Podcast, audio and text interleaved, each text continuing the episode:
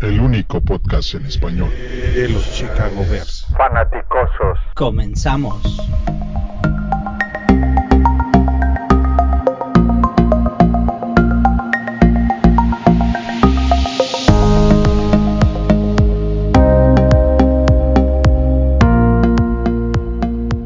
Muy buenas noches, queridos fanaticosos. Bienvenidos a un episodio más de El Original.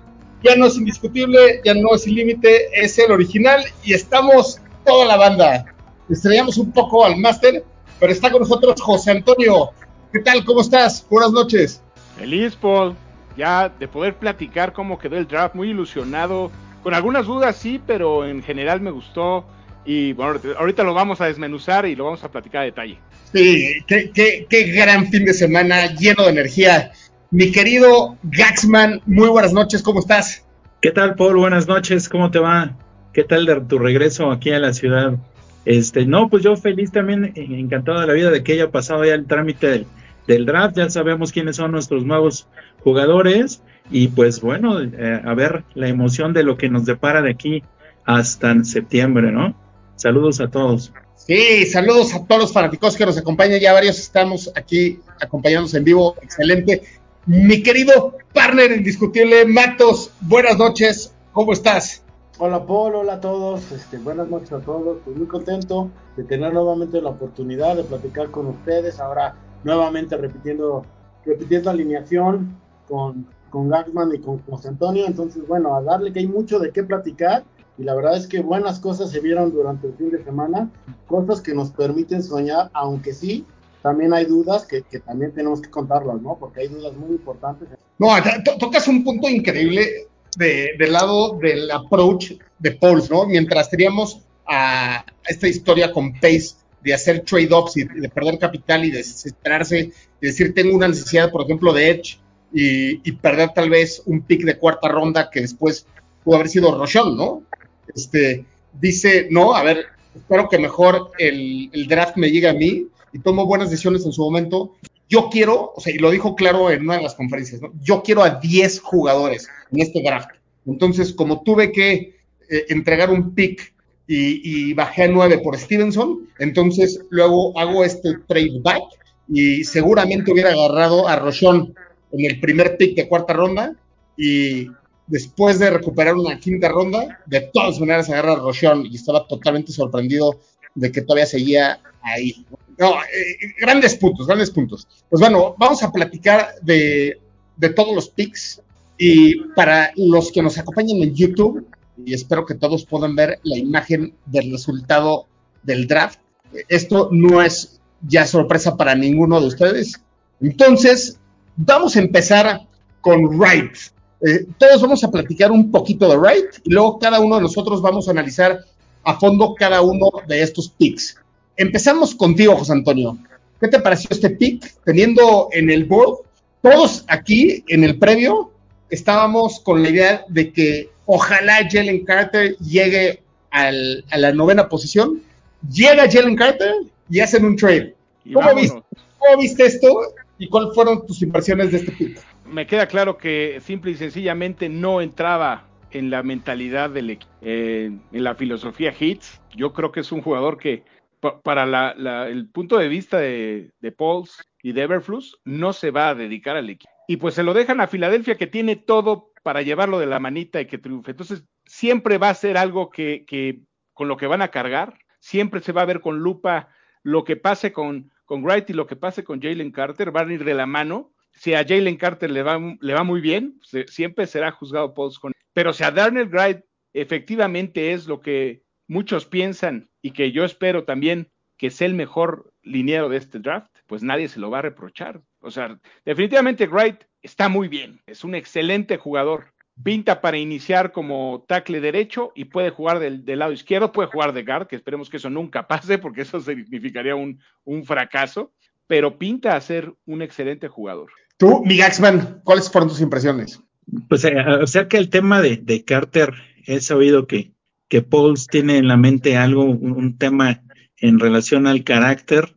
Eh, Carter tiene un problema de carácter, eh, lo, se lo demostró en el combine, de la manera en cómo, perdón, no en el combine, sino en el, en el Pro Day de, de, de Georgia, donde se llegó pues pasado de peso y todo eso, ¿no?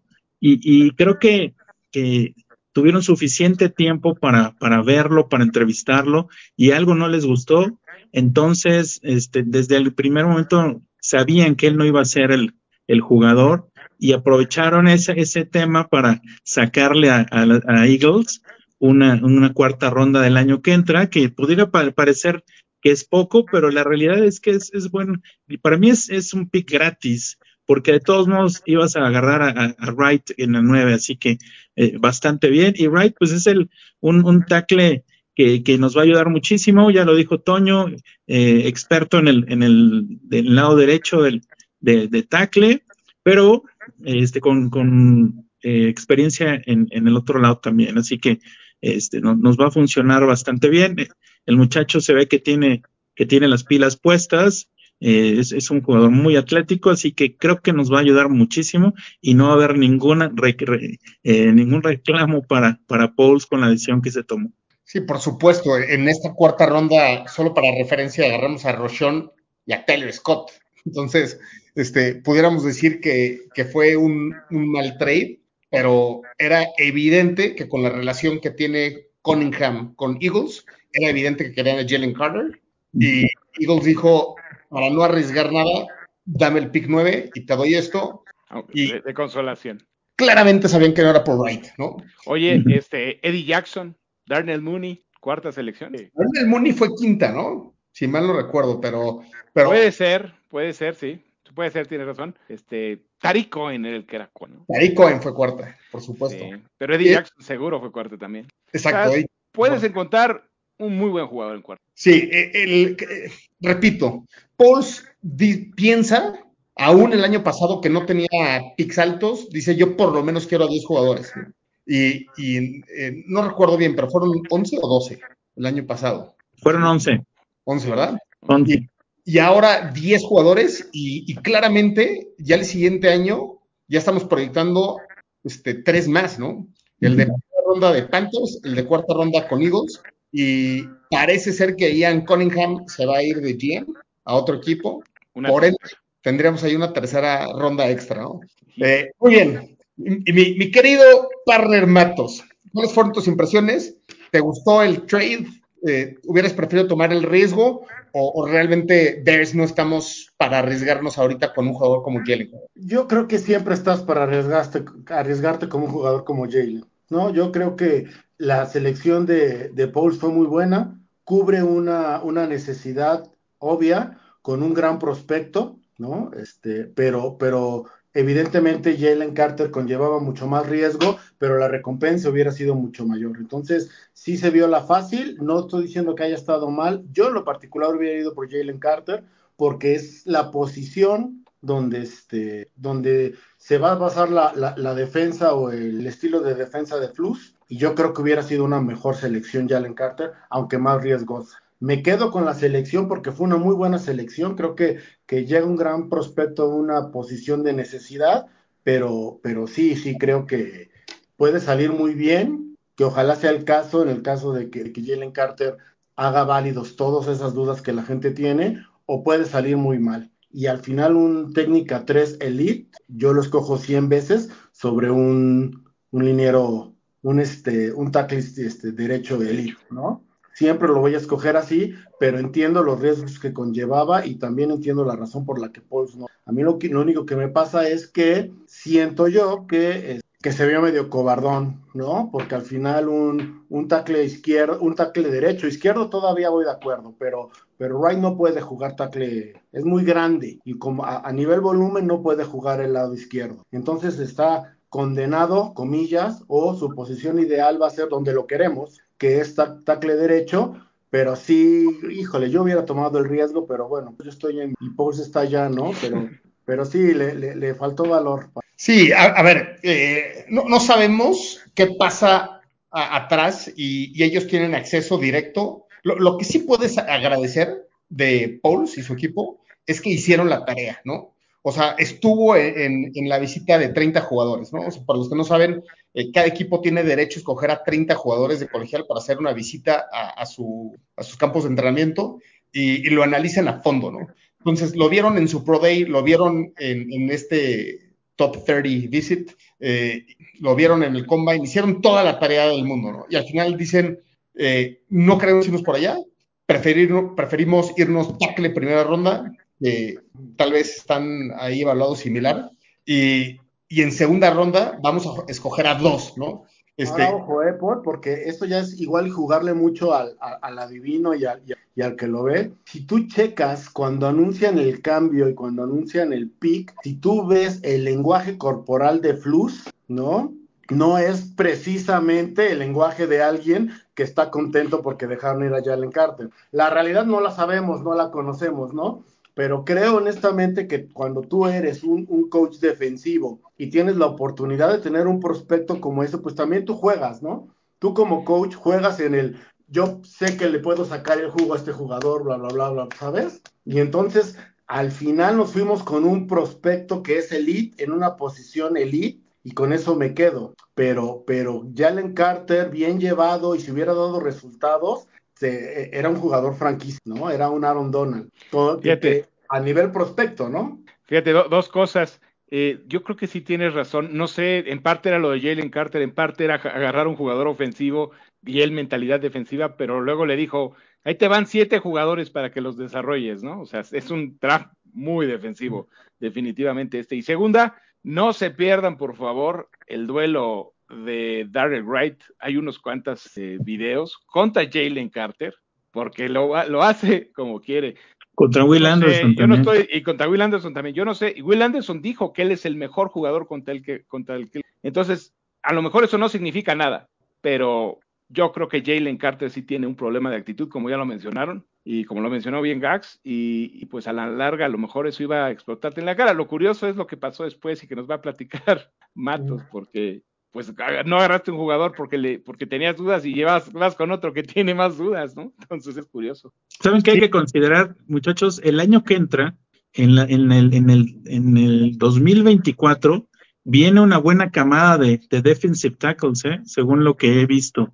Así que, pues no son así como que las, las grandes malas noticias no haber tenido Carter. El año que entra pudiéramos tener uno bueno en caso de que no funcione el tema de, de Gervin Dexter. O Pickens, o alguno, por, eso van a intentarle con varios, ¿no? A ver si alguno funciona. Sí, y, es cierto que Jalen Carter era de los mejores jugadores de este draft. Es cierto también que venía con alto nivel de riesgo. Y ahorita es absolutamente indispensable tener a estos altos picks que sean muy productivos para el equipo. Los Bears, yo ahí difiero un poquito de ti, mi Matos. Este, los Bears, yo creo que no están en posición de tomar un riesgo tan grande, sobre todo cuando la alternativa es tener alguien como Wright que, puede este, estar en una isla y, pelear contra los mejores defensive ends del NFL y, asegurar que no pase nadie, ¿no? Este, pero bueno, vamos a ver. Eh, ahorita vamos a platicar de segunda ronda también y también lo que Flu sabe y lo que el equipo de, scouts de los Bears saben también es qué tipo de asignaciones le dieron los, de, los coordinadores defensivos eh, tanto a Pickens como a Dexter, y, si no son las mismas, tal vez eh, el objetivo no era penetrar, tal vez el objetivo era esperar, ¿no? Es, una discusión bien complicada. al final tomaron la decisión y, la verdad es que no importa nada de lo que suceda en marzo en Free Agency o en abril en el draft. Lo único que importa es a partir de septiembre. Entonces, vamos a ver. Y, y sí van a estar contra la lupa porque lo que, como, como dijiste, partner, lo que suceda ahora va a estar totalmente analizado por todos, Carter contra Wright. Y es una presión también adicional Wright. Vamos a ver qué sucede. Se ve un animal, se, ve Wright, pesa 150 kilos y parece eh, poquita panza y mucho músculo. vamos a ver qué pasa ahí. Un último comentario que, que creo que es valioso, escuché por ahí, creo que fue Chris Sims el que lo dijo, hasta cuando pierde gana porque cuando lo, agarran mal parado, no sé qué sea cómo le hace, pero regresa y se, repone. Y eso es lo que lo hace tan, tan valioso. O sea, parecería que ya lo vas a poder vencer y quién sabe cómo le hace y se recupera. Entonces es, es, una, es un muy buen pick, sin duda. Sí, aquí, aquí dice David, qué gusto mi David. Este, Wright también era su gallo. Ah, excelente. David. Y, aquí Metal Games dice, ¿a quién de ustedes le gustaba más Peter Skronsky? A ver, no es que me gustara ser yo. Eh, pero me hace mucho sentido también que, que no tuviera Fields presión por el centro, ¿no? Y, y Skoronsky pa- parece un guardia All Pro y fue seleccionado despuesito de, de que nosotros seleccionamos a Wright. O sea, este tampoco fue un, o tampoco hubiera sido un Rich. Aquí, pues estaba enamorado de Wright y está bien, ¿no? Es un gran jugador. Eh, pues muy bien. Vámonos. Va a sustituir a Nate Davis, Skoronsky. Interesante, muy interesante, exactamente. Este, ahorita eh, todo el lado derecho es nuevo y si agarras desde el centro, que regresa White al centro posiblemente y tal vez Patrick, o el mejor de los dos, ¿no? Pero de centro para el lado derecho va a ser completamente la línea nueva. Y ahorita lo vamos a ver en el depth chart. Muy bien, vámonos a segunda ronda y Gaxman nos va a platicar de, de Dexter. Pues sí, el, la segundo, el- el- con la segunda ronda se obtuvo Garbon Dexter, jugador de, de Florida. Eh, mucha gente piensa que, que es que puede ser un Rich y, y sí tiene, sí tiene pintas de, de Rich, pero creo que, que tiene todo lo, lo necesario de acuerdo otra vez a, a lo que a lo que quiere Pauls y, y- y el coach Floss. Es un jugador muy físico, es una bestia, es un, es un jugador de, de dos metros de altura, me parece, seis, 6-6 y, y, y es muy rápido, es un, tiene una buena, velocidad. Y sobre todo, ¿saben qué es lo que he visto? Que, que, cuando, que cuando ataca la línea de scrimmage es muy rápido, entonces eso le, le da la, la facilidad de, de cerrar huecos muy, muy propiamente y entonces le da factibilidad de parar mucho el, el juego por tierra. Eh, una parte de, su, de sus áreas de oportunidad es, es de, eh, la producción que tuvo en Florida porque no tuvo buenos números, no tuvo buenas eh, cantidad de capturas, pero por lo que menciona el mismo Pauls, eh, la falta de producción se, se, debe directamente a cómo lo utilizaron en, en Florida. Así que él, él al parecer tiene un plan para, para Dexter de tal manera que, que puede mejorar muchísimo y su techo se, se volvería enorme. Así que me parece que es, es, es un, un, jugador de los que él quería tener, no, no nombres, sino hombres. Por lo tanto, creo que si le sacan el buen provecho, va a ser una, una muy buena adquisición. Y pues veremos, ¿no? O sea, en ranking no, no nos las dan muy, muy buena con él, pero, pero ya saben que los rankings donde más funcionan es dos, tres años después, ¿no?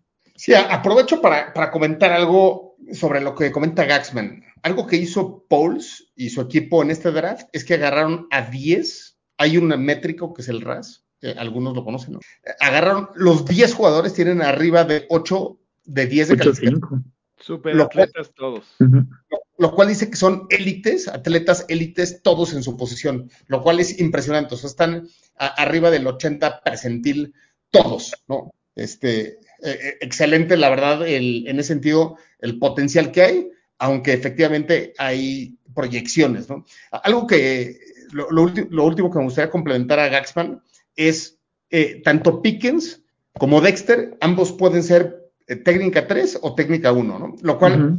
Muy versátil. Eh, ahí es bien interesante el, Everflux, ¿no? Porque justamente es, es, un juego de ajedrez, ¿no? Entonces, si, si primero se alinean en técnica 3 y técnica 1, ellos dos, y de último momento se cambian, le van a cambiar toda la lectura al coreback y, y, a, y a, los tres linieros de adelante. Entonces, eh, va a estar bien interesante lo que pueden hacer eh, eventualmente con esta flexibilidad que están logrando. Y luego, por último, agarran también en séptima ronda a Abel.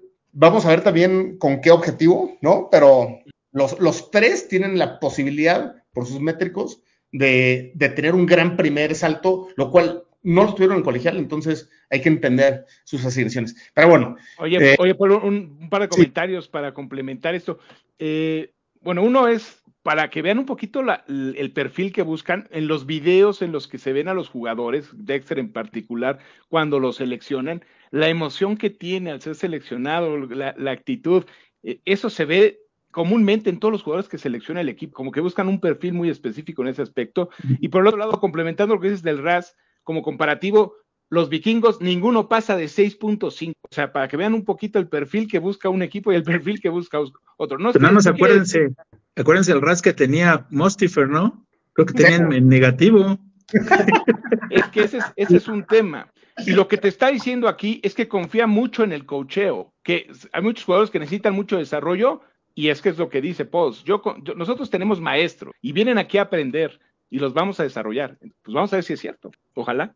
Y ya, ya no, para no quedarme atrás, Paul, un comentario rápido. Muchas, muchas críticas, o lo único que quizás le están criticando a esta selección es esta parte de que, de que no tiene pass rush. Y es cierto, al final nosotros, nosotros fuimos el penúltimo lugar en la liga en pass rush. Pero lo que no debemos olvidar es que fuimos el último en parar la corrida, ¿no? Contra la carrera.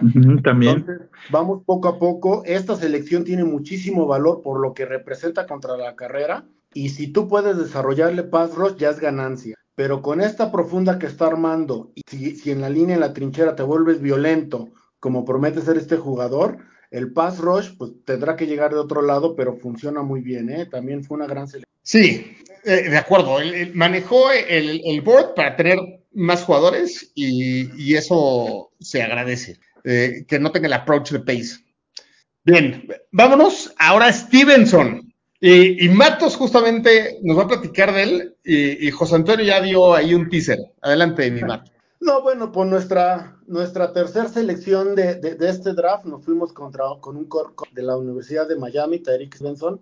Para muchos fue sorpresa que nos fueran, que se fueran por esa posición. Para ustedes, fanaticosos, no lo fue porque ya lo habíamos platicado, sabíamos que era una necesidad latente. Nos fuimos con un fenómeno físico. Stevenson, para que se den una idea, empezó su carrera en Georgia, donde a nivel novato, a nivel freshman, jugó en todos los partidos de los... No le tocó esta parte de los campeonatos, pero habla mucho de su... De hecho, él se cambia a la Universidad de Miami, curiosamente, porque pierde la posición con Kylie Ringo. Y en este draft llegó la ventaja o, la venganza porque fue seleccionado antes. Entonces, al final es un jugador que puede jugar en las esquinas, está pensado para ser el complemento de Jalen Johnson y ojalá ese sea el plan a largo plazo, porque aún no sabemos si Jalen Johnson va a ser renovado. Tiene algunos defectos de carácter, tuvo algunos problemas, pero creo que este, algo controlable, digamos que, que, que, Flus, al ser precisamente su, su fuerte esta parte de la disciplina, lo puede mantener a raya. Y creo que fue una gran selección,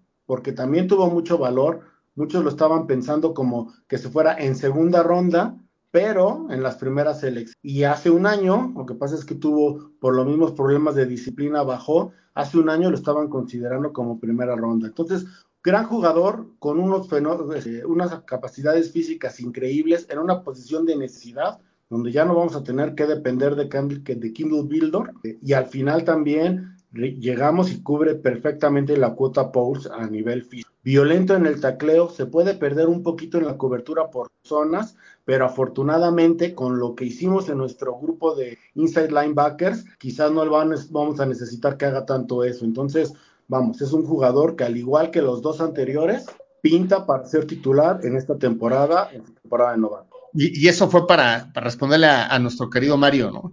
Eh, sí, y, bien interesante, porque ahora tienen a tres corners segunda ronda, ¿no? O sea, la, inversión que hay en esta posición premium se ve que, sí, va a estar bien, bien interesante. Oye, y, un detallito también, va a jugar con el número 29 de Cohen, viene de Miami como Hester y regresa a patadas. O sea que por ahí a lo mejor va a ser el, y ojalá que lo haga bien, ¿no? Sería Sería padrísimo. Yo pensaba igual que esa iba a ser su función, José Antonio, hasta la selección que tuvimos después. Pero eso ya llegaremos ahí. Ok. Aquí comenta Carlos Sivina, para el tipo de defensa que tenemos, Stevenson es ideal y Berflus es el más feliz, por algo subieron por él. Sí, bien, bien, interesante que agarran, eh, digo, lo comentaste José Antonio, pero agarran esencialmente a tres jugadores de segunda ronda a la defensa, ¿no? Considerando que el primer pick de la tercera ronda es el pick 64 que históricamente, gracias a Miami, este, históricamente es de segunda ronda. Exacto. Y, también lo, que es muy criticado es que decían, bueno, ¿por qué no agarraron primero a Stevenson? Y ya se esperaban agarrar a, Dexter después, si hubiera llegado, ¿no? Evidentemente, Everflu lo quería, ¿no? Lo que pasa es que, mira, a mí, a mí me, sucede mucho en esto del draft porque tendemos como fanáticos y los analistas hacen lo mismo, ¿sabes? Tienden como que a ver el big picture y ven los rankings y hablan de que estaban, bla, bla, bla. Lo que hacen los equipos es, es, es, ver, ver su plantilla, ¿sabes? Y entonces al final, cuando ellos ven que un jugador cubre ciertas necesidades y que pueden bonar perfectamente a lo que están buscando, pues a lo mejor hay jugadores rankeados más alto, a lo mejor te podrían llegar, pero no te quieres arriesgar. Claro. Y su draft board, puedo- su draft puedo board, que casi también es fundamental. Te puedo casi asegurar que si te esperabas, a lo mejor Stevenson te llegaba, porque te, te adelantaste nada más tres elecciones por, con el trade con Jaguar, y a lo mejor podrías con- con- con- conservar tu quinta ronda. Pero ¿para qué arriesgarte si es el jugador que tú Pero no, no es tanto lo que decían, lo, lo que varios decían es que hubieras seleccionado primero a Stephenson y después hubieras esperado por Dexter porque si te llegaba supuestamente, pero como bien dices, ¿Y si ellos no? tienen un draft porque nosotros no conocemos y es lo que ellos hacen. O sea, Sí, cuando, no tenemos ni idea de lo que ellos están pensando. o sea, yo, yo ahí lo que entiendo es, tienen en la nube a ciertos jugadores, ¿no? Entonces van por nubes, ¿no? Entonces aquí dicen, a ver, Stevenson está aquí y todos los demás está tal vez a dos niveles abajo. Entonces digo, ahorita sí O vale. no, al final tu draft board va muy de acuerdo, no en calidad de los jugadores puros, ¿sabes? No es calidad y capacidad pura, es calidad y capacidad en función a lo que tú estás buscando y al Claro. roster que tienes. A lo mejor Claro. mucha gente tenía a Gerbon mucho, mucho más abajo. A lo mejor había pocos jugadores con esas características que quería Flus. No lo sabremos. Es, es que, es que esa, es, esa es la razón por la cual no nos llegó un buen edge o no, no se agarró un edge, porque al momento de, de la selección no había uno que donde Pauls dijera, este vale la pena para el, el- en, en este, en este preciso momento. Tenía otros mucho más arriba y por eso no agarró edge, ¿no? Y todos queríamos a, a, a Devagore, pero la realidad es que seguramente él lo tenía mucho más abajo que, que, que otros jugadores. Entonces, era simplemente ¿qué es la, la causa. ¿En cuarta o en quinta salió a Debaguere? Salió hasta la quinta, creo. Fíjate, estamos como que perdidos en muchas cosas. Sí, es, es curioso lo, las alas defensivas y cómo lo juzgamos nosotros y cómo lo juzgan ellos. O sea, Andre Carter, por ejemplo, lo, había quien lo ponía en tercera ronda y no los Y se fue seleccionaron. undrafted. Se fue Sí. undrafted. Ujú. Ey, increíble. Ya Sí, Minnesota, rayos. Sí, a ver, este, vo- voy a poner rápido, ahorita que hablamos del RAS, voy a poner rápido esta imagen. Me, me di la tarea de subirla rápido para acá. Este, y mira, Noah Sewell y, Travis Bell son como los más bajos, pero es la verdad extraordinario el, el- el nivel de atleticismo que hay en esta clase, ¿no? Eh, solamente ahí búsquenlo, busquen RAS al que le interese y para que entiendan los cálculos, pero básicamente es el tamaño físico de la persona por un lado, la velocidad por el otro, la explosión por el otro y la fuerza por otro lado, ¿no? Y entonces, alguien que está arriba de 8 significa que, que en tres de esas cuatro categorías está a un muy buen nivel. Y, y estos, estas calificaciones se comparan con los jugadores que han entrado del draft, tengo entendido desde 1996, por ahí 1993. Eh, entonces, está bien interesante. Muchos de ellos están eh, en, en el nivel como, por ejemplo, 100 o 200 de 3000, ¿no? En atleticismo. Interesante. Bueno, vámonos ahora con Pickens. Eh, yo os voy a platicar un poquito de, él. No tiene el tamaño monstruoso que tiene Dexter, pero tiene un nivel de explosión mayor y tiene un poquito más de producción. Eh, en, en, su tape eh, penetró mucho más el backfield y también fue uno de los principales ranqueados eh, de, de, prepa, de high school a colegial en su momento, que fue el mismo caso de Dexter. Ellos dos fueron de los principales. Y, y ahora llegó a Carolina del Sur, que en ese momento estaba considerado como una defensa super top. Y, bien interesante, toda la producción desde el día uno fue titular. Eh, se, se, ve interesante lo que están haciendo, ¿no? Tiene prototipo de tamaño, de peso, de todo. Tal vez le falta un poquito peso, pero técnica 3 lo tiene, ¿no? Y, y, ahorita se dice que los dos pueden estar, tanto técnica 3 como técnica 1, aunque pareciera ser él más el técnica 3 y Dexter el técnica 1. Vamos a ver qué pasa con Iberflus y cómo también cambian los cuerpos de ellos en, antes de, del inicio de temporada, ¿no? ¿Alguien quiere complementar a Pickens? So, solo un comentario, Paul, que me llamó muchísimo la atención de Pickens. Agarró Pickens y dijo, es que yo nunca he tenido coacheo. Espérense a verme cuando realmente alguien me pueda coachar.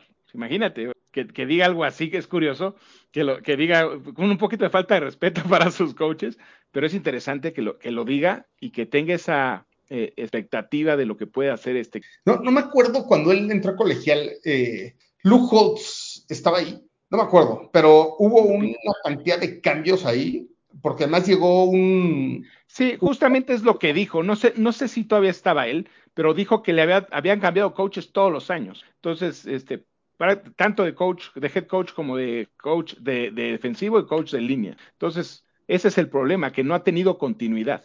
Entonces, él está esperando eso y se le ve con, con muchísimas ganas, que es también interesante. Sí, pa parece ser que también lo, lo, justo lo que buscaban es jugadores que, que quisieran ser coachados, ¿no? Y parece ser que esta clase este, tiene eso. ¿no? Va por ahí. Bien, ahora, la cantaste, José Antonio. Aquí estuvimos en el... Lo, lo, voy a enseñar.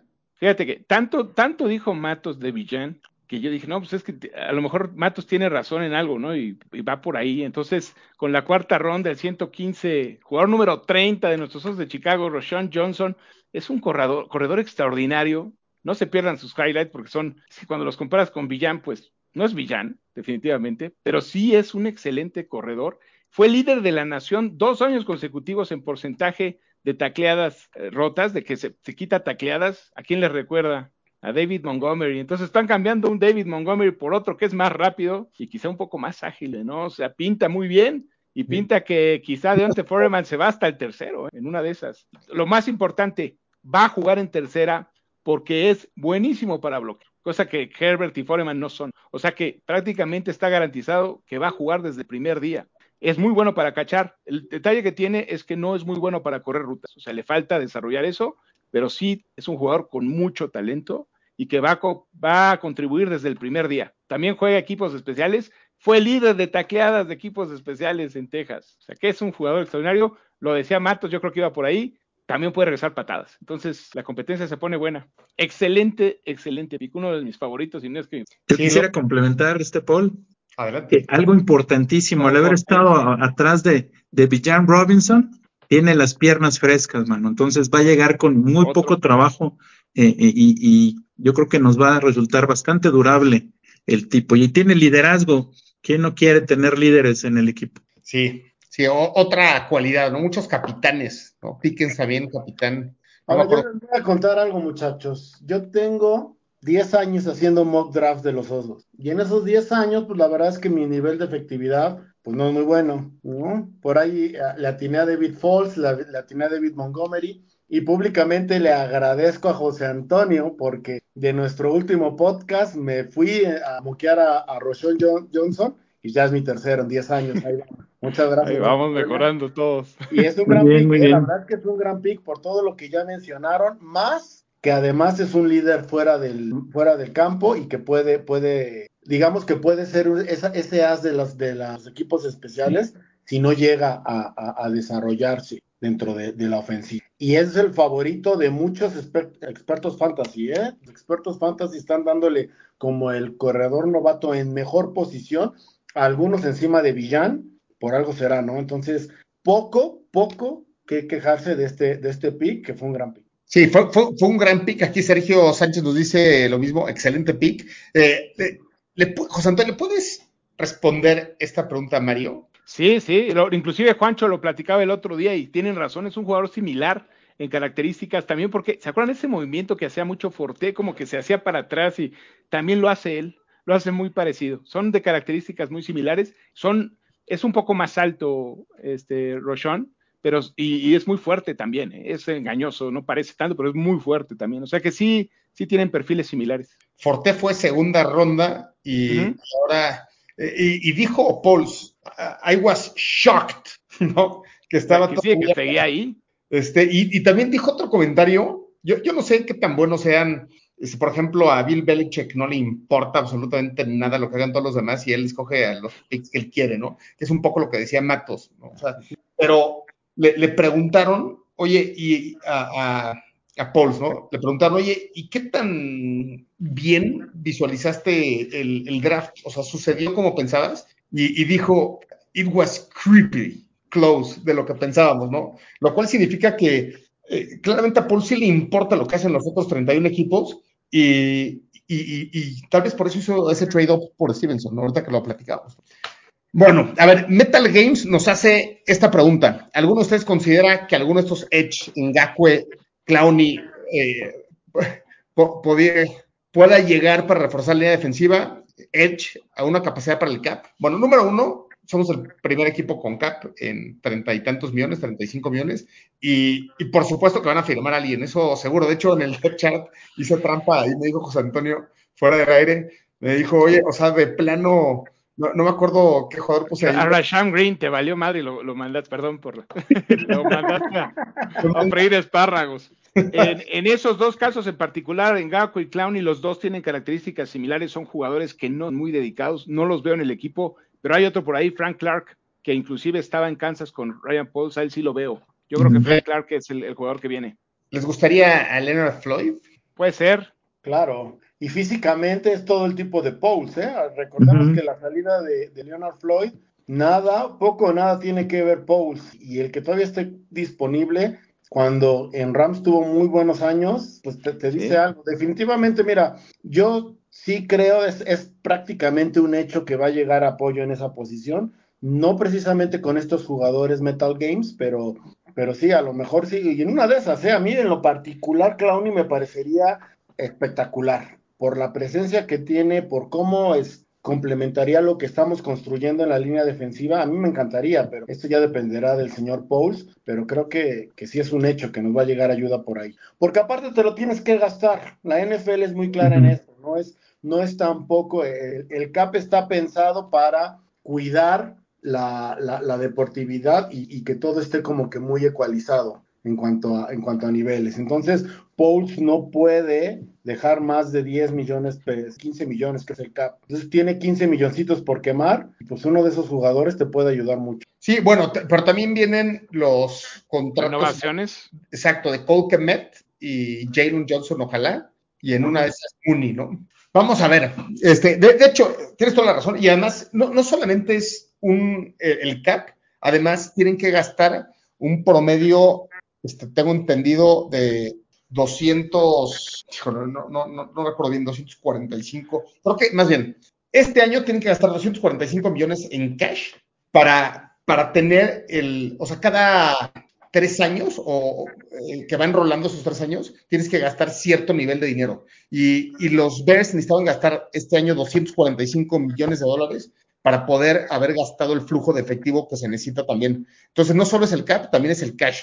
Entonces, interesante. Oye, por cierto, no sé si... Perdón, Paul. Este, otra opción que, que, no hemos manejado mucho o que no han preguntado aquí, pero que sí ha hecho ruido en Twitter es John de los Commanders, ¿eh? que también estaría, interesantísimo por lo que representa joven. ¿Tú pero wow, estaría también padrísimo. ¿Tú pero ese lo tienes que agarrar por, por trade, no hay otra. Porque ese todavía tiene contrato este año. Muy difícil. ¿Qué ustedes? ¿Qué darían ustedes a Washington? Yo sin broncas una segunda, sin broncas. No, yo sí daría una primera. Es un jugador extraordinario y, eso sí sería un cambio radical en el equipo. ¿Darías la primera de Panthers? No, la segunda mejor. No, si te aceptas la segunda. la das, pero yo sí daba una primera por él. Es un jugador fuera de serie. O sea, ese sí es de los mejores de la liga. lo que pasa es que el año pasado se la pasó lesionado, pero es un jugador que sí te puede cambiar una defensiva. ¿eh? Es muy, muy buen jugador. No lo, no lo veo realista. ¿eh? Yo creo que esos son rumores que no, se Bueno, van a... pero le declinaron el quinto año, ¿eh? Entonces, sí, sí hay posibilidad. Yo creo. Salvo que la lesión sea muy grave. Yo creo que hasta por menos lo darían. Yo creo que hasta una tercera ronda lo pudieran dar. Sí, sí sería genial. Oye, lo de Jalen Johnson, eh, Paul lo mencionó el otro día, dijo que él quiere a Jalen Johnson muchos años y que ya que, lo, que están buscando este, firmarlo. Entonces, la renovación del contrato. Entonces, ojalá que se, se haga realidad, porque pues ya teniendo. Porque lo mismo, dijo de varios, ¿eh? lo, dijo de Kemet. Ah, bueno, lo dijo, pero, pero les ofreció lana. Ese es el tema, que no vayan a quererla, ¿no? Tiene que Montgomery, ¿no? Montgomery fue el que sí de plano declinó el contrato. Sí, y, y no, y Pauls no agarró un Tyrend, entonces Cole Kemet sí se ve que va a firmar una extensión seguro, ¿no? Y raro, porque había muchos Titans, en, y lo platicamos inclusive en, los, en el mock del otro día, fue raro que no agarraran ninguno. Sí. Este, Sergio, Sánchez también dice, hay varios hechos interesantes y el cap nuestra ventaja. Ya lo platicamos, totalmente de acuerdo contigo, Sergio. Heidi, yo creo que Paul va a buscar un edge en agencia libre o vía trade. Ya lo platicamos justamente ahorita ambos, eh, ambos, ambas vías, ¿no? Eh, Y mismo comentario también ahí de Sergio. Pues muy bien. Vámonos ahora a, a la cuarta ronda otra vez con Tyler Scott. Eh, increíble. Agarran aún físicamente a una réplica de Mooney, justamente. Mide lo mismo, pesa lo mismo, igual de rápido. Lo mismo. Lo mismo, ¿no? Eh, o- obviamente más joven, eh, pero ahí se ve una diferencia por lo menos. No, no ha tenido buenos corebacks y, y se ve que constantemente se separa mucho más de lo que separaba Mooney. Y, y al final del día, eso de ser un receptor, ¿no? Encontrar la manera de separarse. ¿A, qué, distingue Tyreek Hill del resto de receptores? Que, parecía que estaba solo. No había un defensive back 5 yardas. Parece ser el caso de él. Muchos lo tenían rankeado mucho más alto, como una segunda ronda, y se va hasta la cuarta. Si le preguntas a Paul, diría lo mismo, ¿no? I am shocked que estaba ahí. Y, y mientras otros hicieron reach para algunos receptores en segunda ronda, Tyler Scott se quedó ahí. No sabemos por qué, porque claramente Bears busca. El, el- el defecto que se platica mucho de él es, es el porcentaje de drops que tiene, de balones que, que se le caen, del 11% más o menos. O sea que sí, tiene que trabajar, pero también es importante decir que tiene poco jugando de receptor, ¿eh? Era Era- coreback. ¿no era corredor?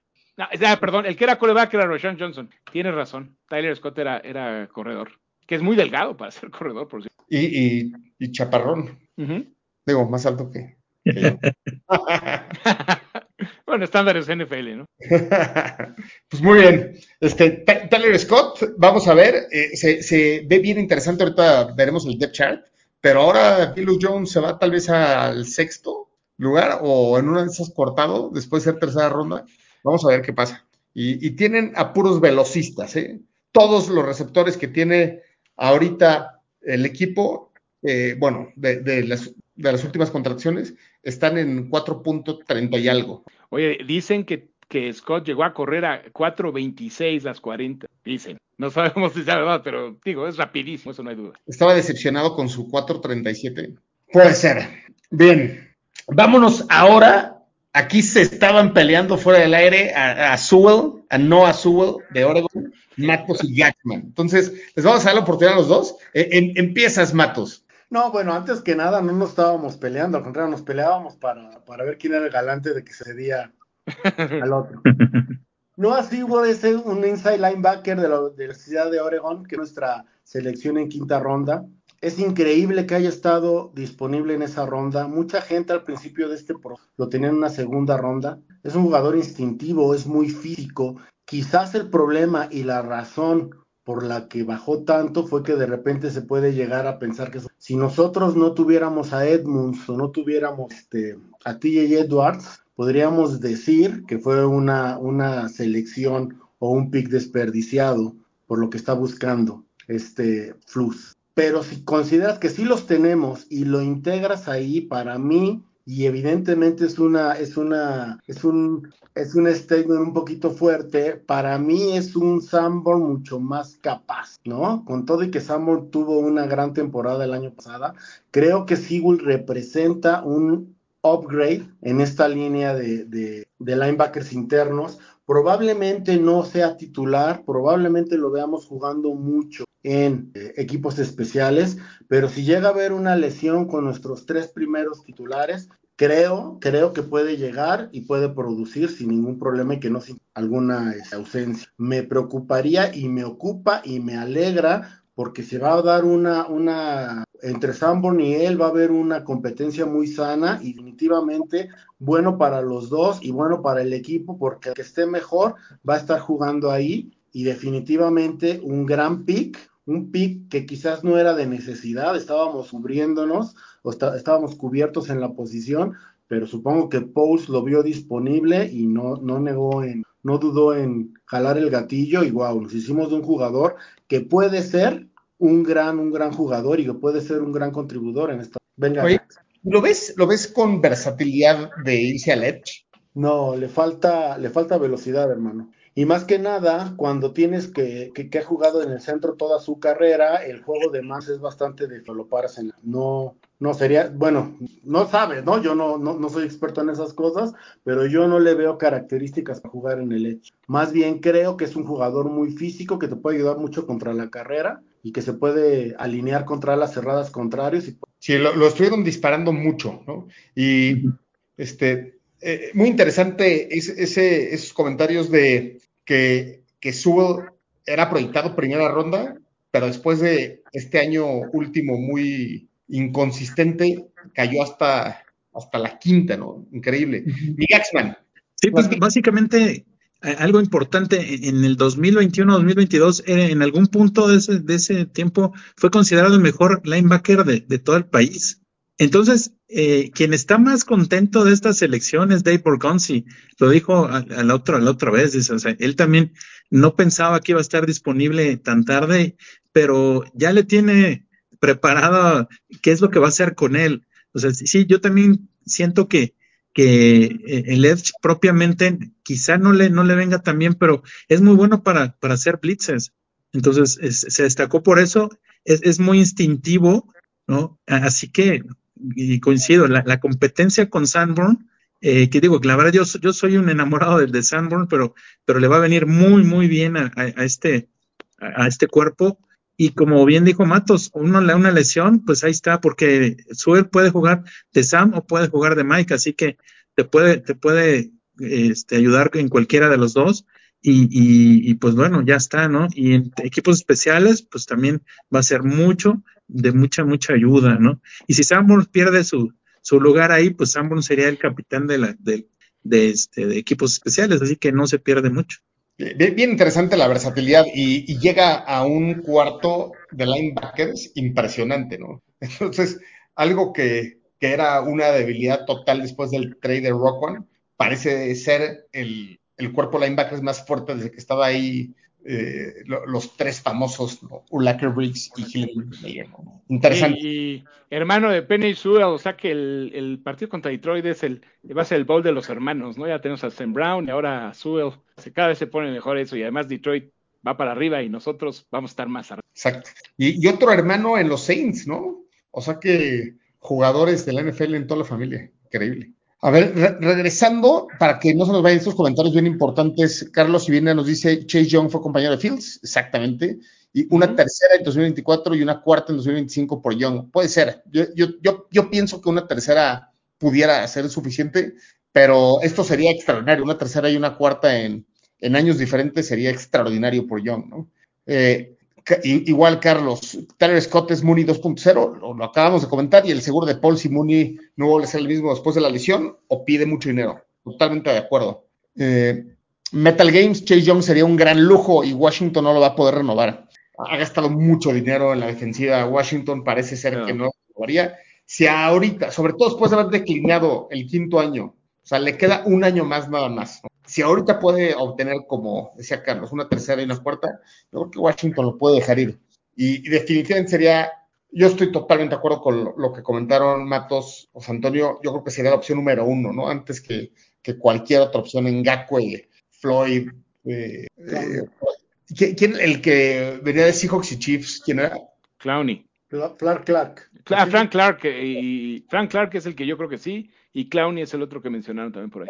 Muy bien, eh, vámonos ahora a Terrell Smith, mi Jackson. Bueno, eh, hasta este punto, todos decíamos, ya cornerbacks lo tenemos cubierta, ya tenemos a Stevenson, ya hasta ahí, ¿no? Y, nos sorprende con esta selección de Terrell Smith. Y algo que me sorprende más es el rating que se le da, el rating que, que le están dando los expertos, por llamarlo de una manera, ¿no? Que, es, un grado tipo A. Entonces, eh, ¿Qué es lo que tiene este, este muchacho? Lo que tiene es que es muy, otra vez el, tema, ¿no? Muy atlético, muy rápido, eh, algo que me encanta, aquellos que somos ya viejillos seguidores del equipo, de, sobre todo cuando eh, veíamos a los Bears del 85, era, era ese, ese tipo de jugador golpeador tipo Wilbur Marshall, que ahorita ya no se puede ser tanto, pero de ese tipo es, es eh, Smith, es, es, como en Estados Unidos le llaman muy nasty, o sea, medio malo, pero, pero este, bueno en, en, su manera de, de, tacleo, ¿no? Le gusta el contacto, tiene, tiene la estructura física ideal para, para el golpeo. Me recuerda eh, Gary Fensick, si, si se acuerdan de él, era el, hitman, era el, golpeador nato que, que, le gustaba siempre hacer contacto, ¿no? Eh, su área de oportunidad está en, los robos de balón, tuvo oportunidades, pero no las aprovechó en el colegial, entonces es algo que seguramente va a tener que trabajar el coach Floss con él, el, coach Alan Williams, porque es algo que es básico para la defensa de, los Bears en este momento, así que eh, me parece que es una muy buena adición eh, en, paquetes que, puedan eh, contar con él desde inicio, ¿no? Acabas de tocar temas súper interesantes, ¿no? Yo, me acuerdo que cuando fue americano así de, chavito, justamente cuando te tocaba jugar con un equipo que golpea duro, que, que, llegabas nervioso también a... Te daba, gripa esta semana. Exacto, algo así, algo así. Daba frío, ¿no? Un poquito, pero este, sí es cierto que algunos coaches felicitaron a Iberflus y a Pauls por la manera en que jugaron los Bears en 2022, ¿no? Y, y justamente por eso, que al día siguiente eh, generalmente estaba lastimado el equipo con el que jugaban los Bears. No, no, no fuimos buenos, pero fuimos machos, ¿no? Entonces. Duros. Exacto, bien, interesante lo que se viene en 2023 y, definitivamente yo creo que en común está esta parte de Nasty, ¿no? O sea, Wright la tiene, este, Terrell Smith la tiene, Sewell definitivamente la tiene, este, está, está interesante, está interesante. Ah, bien, vámonos ahora con Bell, José Antonio.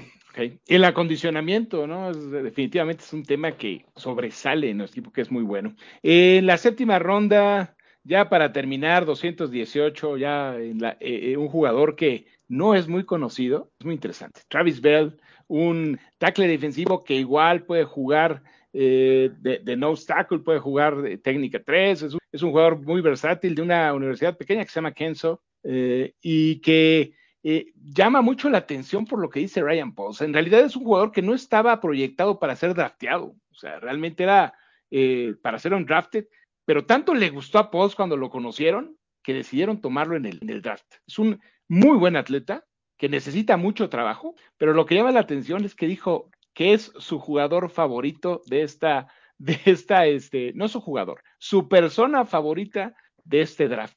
Dijo, es tipazo, es simpático. No lo queríamos dejar ir, ya nos lo queríamos quedar ahí. Dice, es un intenso, o sea, está metido en el fútbol americano todo el tiempo. O sea, es un cuate que va, si no funciona como jugador, va a ser coach. Entonces, es chaparro, no es muy alto, para, para esa posición es chaparrito, pero es bastante grueso y es muy ágil. O sea que al, no, ustedes conocen varios tackles defensivos que no son tan altos eh, y que son muy buenos. O sea, eso no es una característica definitiva, pero es un buen proyecto y definitivamente eh, vamos a ver que lo, van a trabajar. Yo pensé cuando lo, cuando lo vi que era de los jugadores que posiblemente no se iban a quedar en el equipo, sino se iban a ir al practice, pero después de escuchar a Pauls, podría apostar a que se quede en el equipo desde un principio. Oye, tiene la misma altura de Aaron Donald para que veas, o sea, ahí está uno. Eh, Billings también, el, que por cierto no se ha escuchado mucho de él, pero Billings es uno de los mejores tackles defensivos contra la carrera de la liga y está en nuestro equipo. O sea, hemos dicho, este equipo, cuando menos para tener la carrera, es otra cosa completamente diferente este año. ¿eh? Nos atropellaron. Ahorita vamos a ver el depth chart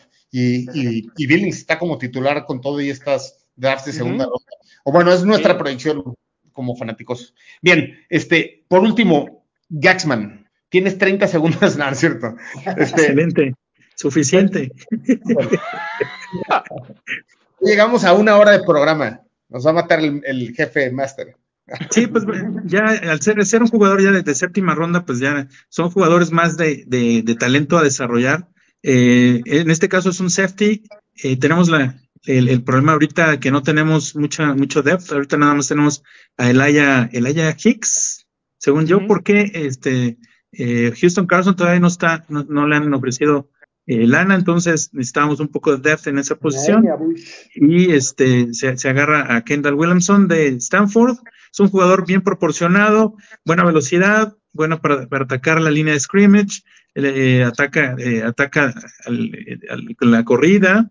Tuvo 11 capturas para 11 este, de tackles para pérdida, dos fumbles forzados así que eh, le gusta mucho participar en, los blitzes, pero en las coberturas pues, se, nos pierde un poquito, así que es lo que tendrá que, trabajar, así que es, es un jugador de, cierta, de cierto valor para equipos especiales también.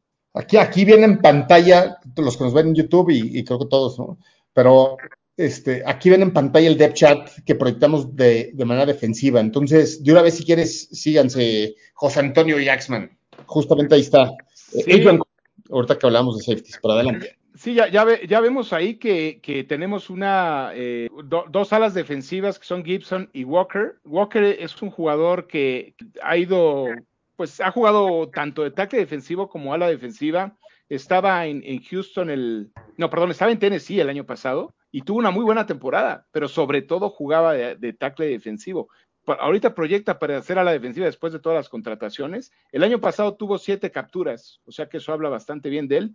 Esperemos que Gibson regrese al nivel de hace, hace dos años. Y aquí está lo que platicamos hace un rato. Rashim Green, que era, que era el jugador de Houston, él tuvo cuatro capturas, me parece. O sea, es un jugador de rotación que muy probablemente se quede en el equipo. O sea, la competencia va a estar fuerte y esperemos que venga otro a la defensiva, como ya lo platicamos, a que venga a apuntalar esta, esta defensiva, cuando menos uno más, y, y la defensiva se va a ver todavía más competitiva. Como pueden ver, es completamente diferente este equipo al del año pasado. Eh, no sé cómo lo ves, Gax, pero sí yo lo veo, pues, una transformación completa. Los estrellas son Tremaine Ed Edmonds y TJ Edwards, parece. O sea que eh, si tenemos a, a, a, Buildings, a Pickens y a Dexter para que les ayuden a, quitarles los bloqueos, van a lucir en serio. Sí, ahí por ejemplo vemos a Pickens y Dexter como, como, eh, como suplentes, pero yo estoy seguro que estos dos a la mitad del año, ya casi para terminar el año, van a estar como titulares. Así que, así que este pinta bien. No Sewell, pues veremos si, si, si puede quitarle el, el puesto a Sanborn o, o, se queda, se queda simplemente como de rotacional. Y me gusta mucho el, el, el cuerpo de, de cornerbacks, ¿no? Obviamente con, con Tariq Stevenson ya eh, presupuestado como titular de inicio, con Jalen Johnson. Kyler Gordon, pues ya va, va a ser níquel 100%. Y Kindle Builder, pues ya no estaremos eh, eh, a expensas de que tenga buen año o mal año, ¿no? Porque no sabemos sí. qué nos puede dar él.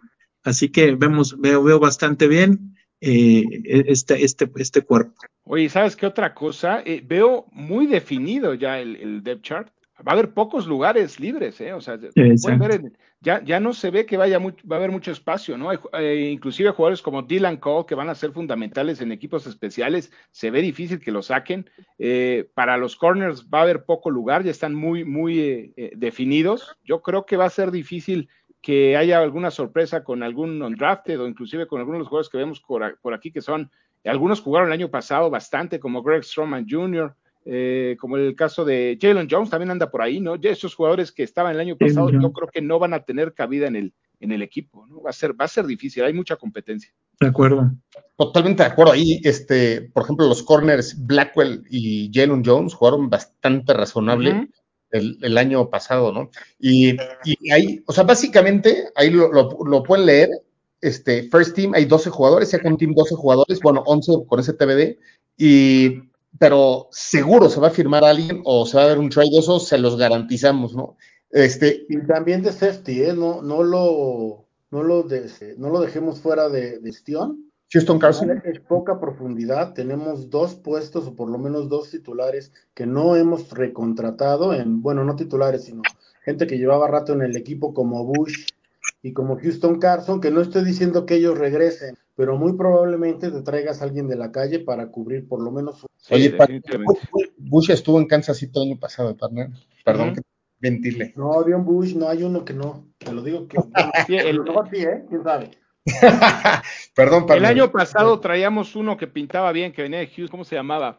Eh, que casi no jugó.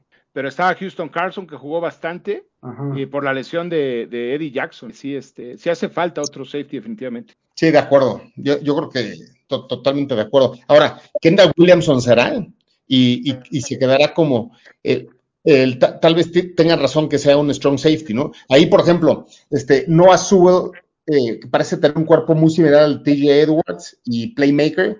Y, por ejemplo, Sterling Weatherford, que mide muy similar a Tremaine Edmonds, como que el prototipo de, de Urlacher, este, midiendo 1,90 uh -huh. y tantos, ¿no?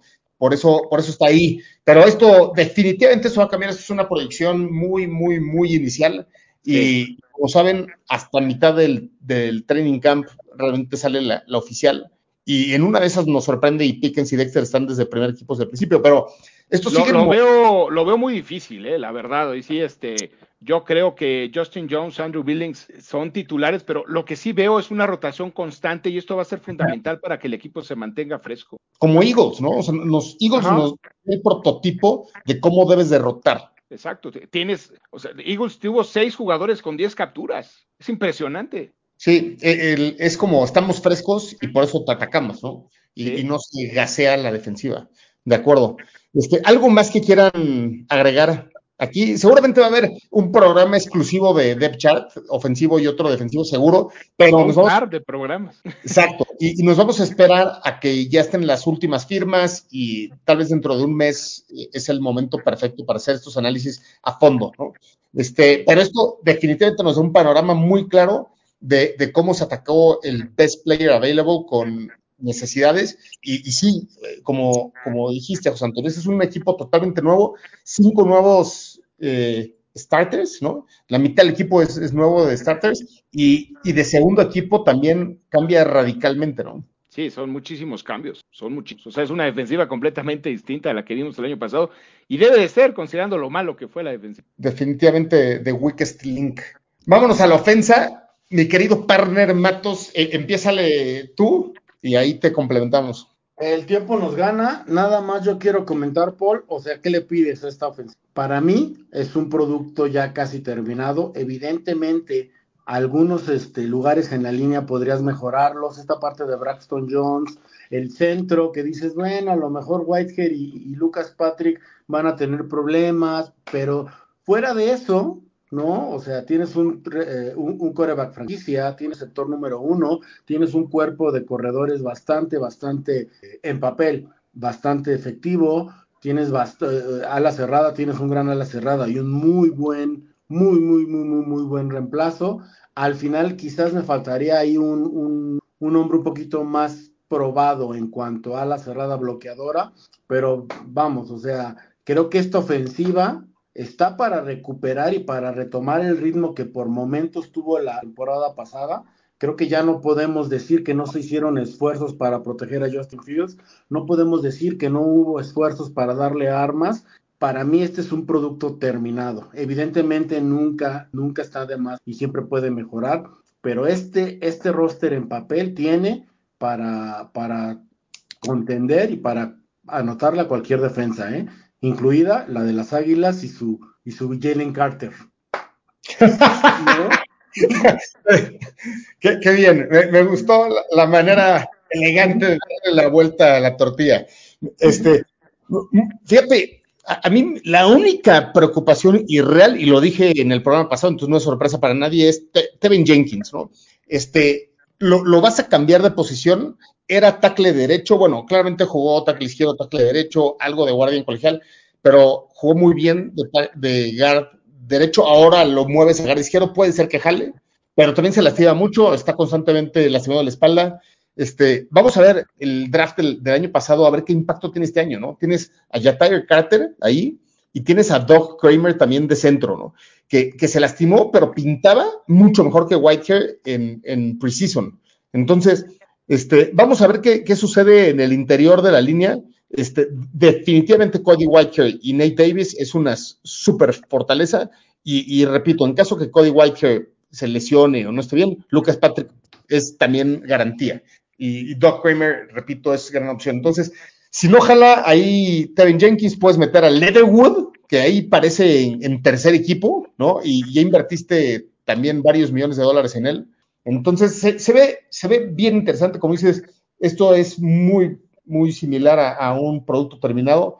Eh, en receptores ya no necesitas hacer absolutamente nada más, ¿no? De por sí, ya vas a dejar afuera o a Petis, que pudiera ser, la vamos a ser ciertos, ¿no? O sea, Petis es un excelente sexto receptor para cualquier equipo, ¿no? O, o Equanimous Sam Brown.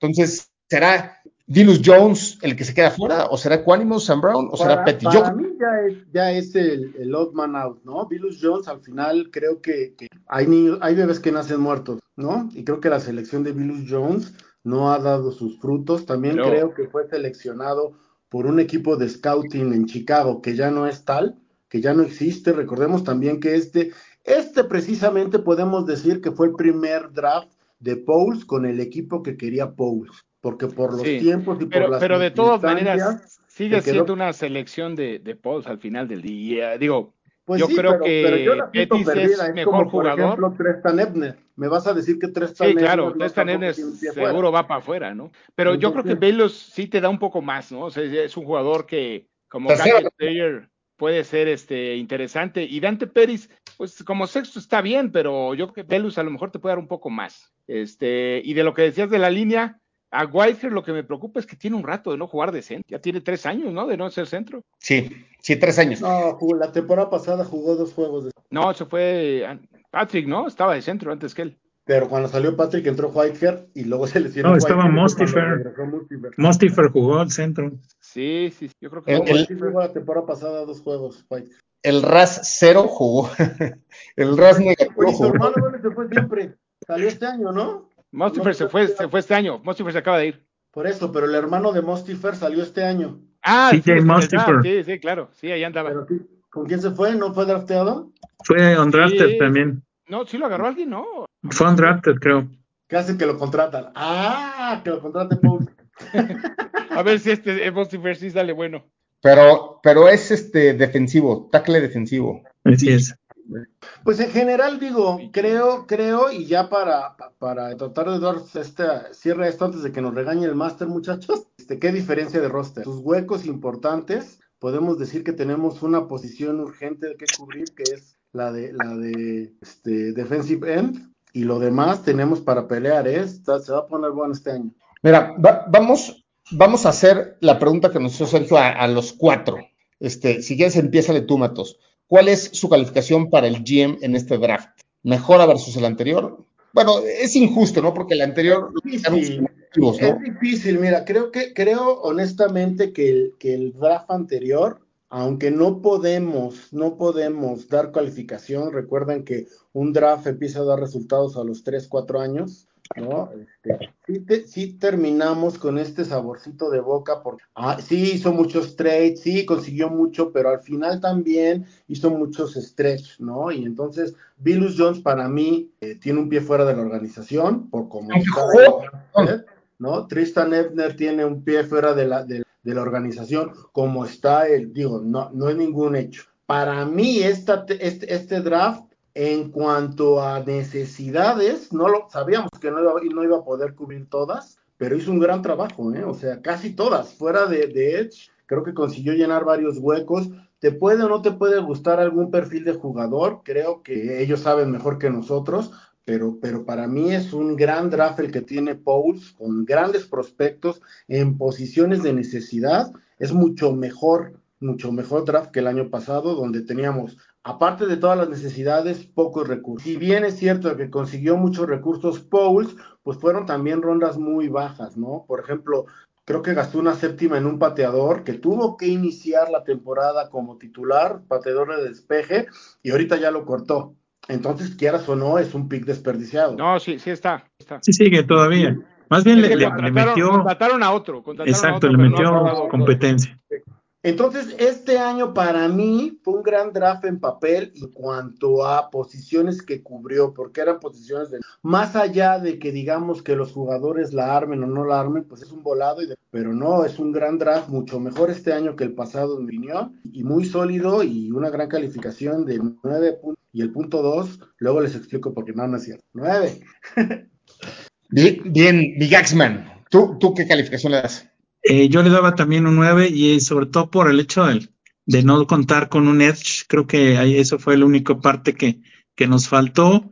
Y, y co- coincido con, con Matos y saben qué, para el año que entra va a estar todavía mucho mejor el draft porque eh, este año fue de, de, de muchos huecos, el año que entra va a ser de best players available en, en muchos casos, vamos a tener dos primeras selecciones y eso es lo que te da el tener más jugadores con mejor talento dentro del equipo, ¿no? Entonces, nos, nos va a ver, es, como, como lo que está viendo ahorita Eagles este año, ¿no? Que, que agarró lo mejor que pudo y puede, puede hacer gambling, o sea, puede apostar por, por jugadores que a lo mejor puedan o no funcionar. El año que entra nos va a tocar mucho mejor eh, esa situación a nosotros. Así que nueve, so- sobre todo por el edge, porque no se pudo conseguir algo que, que nos ayudara. Pero bien, en general muy bien, mucho mejor que el año pasado. Sí, a ver, recordemos que ahorita Eagles tuvo una suerte enorme haciendo ese trade con los Saints y luego que los Saints apestaran el 2022, ¿no? Entonces quedan con el pick 10 del draft gracias a los Saints y, y ahora tenemos la posibilidad. Yo creo que lo que tenemos que es unirnos todos los fanáticos eh, en que a los Panthers les vaya pésimo y, y que una de dos, ¿no? Todos obviamente esperamos que Justin Fields sea una estrella y los mejores jugadores de la NFL, pero si no llega a suceder eso, tienes jugando los Panthers muy mal, tienes a Caleb Williams ahí disponible, o te dan absolutamente todo por él, ¿no? O sea, yo creo que cualquier equipo que viste un coreback, el año que entra, si tienes el pick número uno del draft, te va a dar tres primeras, tres segundas, tres terceras por él, ¿eh? De verdad, así lo veo, ¿eh? Vamos a ver. Y el año que entra también se tiene a Marvin Harrison, que ese también es un talento como parece en los, en, el, en los cinco primeros, ¿eh? Así que o, o agarras a, a, a Harrison eh, o este o lo cambias, ¿no? O lo cambias por más por más picks, o sea, hay un sinfín de posibilidades para el año que entra. Interesantísimo. José Antonio, ¿cuál es tu calificación? Pues mira, yo pienso que hay cuando menos siete jugadores que van a contribuir desde el primer día. No sé si titulares, lo veo difícil en titulares todos, pero sí van a, van a contribuir. Estamos hablando de Wright, de Pickett, de Sewell, de, de Dexter, de Rashawn Johnson, de Tyreek Stevenson, de Tyler Scott, que desde el primer día van a estar jugando y, y, y, poniendo su granito de arena en el equipo. Creo que el draft es muy bueno.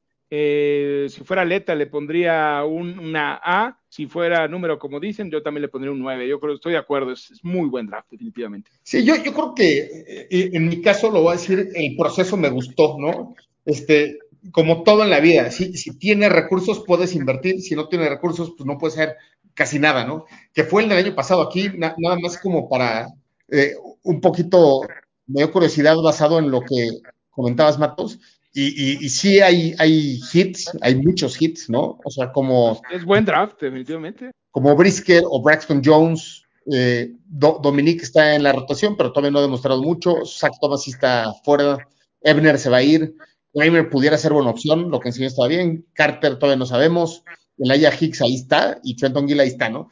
Este, definitivamente se ve que este año con más picks en las primeras rondas eh, está mucho más interesante y, como, como, dices, Gaxman, ¿no? El, el, del siguiente año se ve bien, bien interesante porque ya no tienes huecos por todos lados, ¿no? Vamos a esperar a que funcionen muchos de estos picks, eh, pero el proceso me gustó, hizo trade downs, eh, en, lo, lo manejó perfecto, fue yo solamente con el trade por Panthers, de irse a la novena posición en el momento correcto, donde si se hubiera esperado tal vez no hubiera obtenido lo mismo, yo creo que solo con esa decisión ya para mí se merece un A, ¿no? O, o en letra un 9 punto, o el número 9.5, ¿no?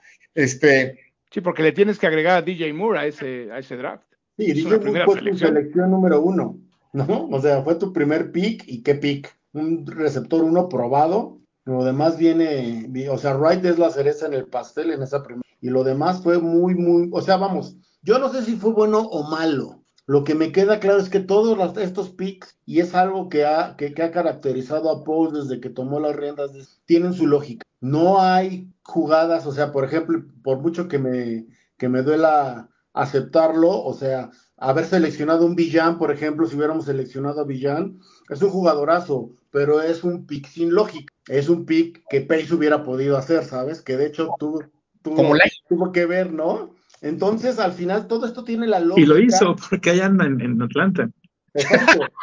Entonces, al final dices, bueno, creo, creo que él, él, decía, dimos pasos agigantados a lo que. Y ahora sí, pues la pelota está del lado de Phil, que tiene que demostrar que es el coreback de este equipo, que es el coreback franquicia y ya no tiene excusas en cuanto a roster. Tiene que desarrollarse, tiene que demostrar de qué está hecho y, al final esto ya es tema para otro podcast, pero entonces tenemos que definir cuáles serían nuestras expectativas para este equipo y a qué jugarlo, porque al final hemos dicho, Pauls a mí en lo particular ha hecho las cosas bien, con mucha lógica, he visto muchos errores que a lo mejor siento que luego yo soy el exigente porque como que no hacen eco en, en ustedes o en, o en, Twitter. Yo sí le he visto errores, no es perfecto el hombre, pero va a, va a ser juzgado como todos somos juzgados en esta vida todos los, por los resultados. La duda es cuándo eh, podemos empezar a esperar estos resultados, cuándo es justo empezar a exigirle, ese es tema para otro podcast. Sí, pero lo, lo, lo, que sí yo, ¿sabes qué? Perdón, Paul, lo que sí es que está claro y me encanta es que este equipo se está armando a través del draft. Y eso es lo que te da continuidad y puede crear una dinastía, que es lo que todos soñamos tener. Digo, ya ganar un Super Bowl es maravilloso, ¿no? Pero imagínense tener un equipo que compita todos los años. Eso es lo que todos queremos y eso se logra a través del draft no a través de la agencia libre. Sí, porque just, justamente a los resultados del draft, no solamente hay que incluir, incluirle DJ Moore, hay que incluirle Panthers, primera ronda, siguiente año, Eagles, cuarta ronda, siguiente año, y Panthers, segunda ronda, segunda ronda. 25. Es impresionante eh, los activos que tiene Pauls, y, sí, totalmente de acuerdo contigo, Matos, ha cometido errores. Por ejemplo, tendríamos seguramente un edge si no tendríamos a Claypool, ¿no? Y, ese, y ese, ese duele, ¿no? Ese duele, pero en, en, su momento dices, Fields no tiene absolutamente nada, este, estamos eh, entregando todos estos activos a la defensa, vamos a seguramente a perder y buscar ese primer pick, pero por lo menos quiero ver qué onda con Fields, ¿no? Entonces, Ahora, como que hasta el proceso está interesante en, en, esa mala decisión al final del día, ¿no? Pero no, ¿no creen que también se dejó presionar, inclusive por nosotros como fanáticos, que, oye, no hay armas, no hay armas, no hay armas, no hay armas? Puta, pues les voy a dar este güey, ¿no? Les voy a dar a, a Claypool para que lo, pueda, lo puedan, vean que les estoy dando algo.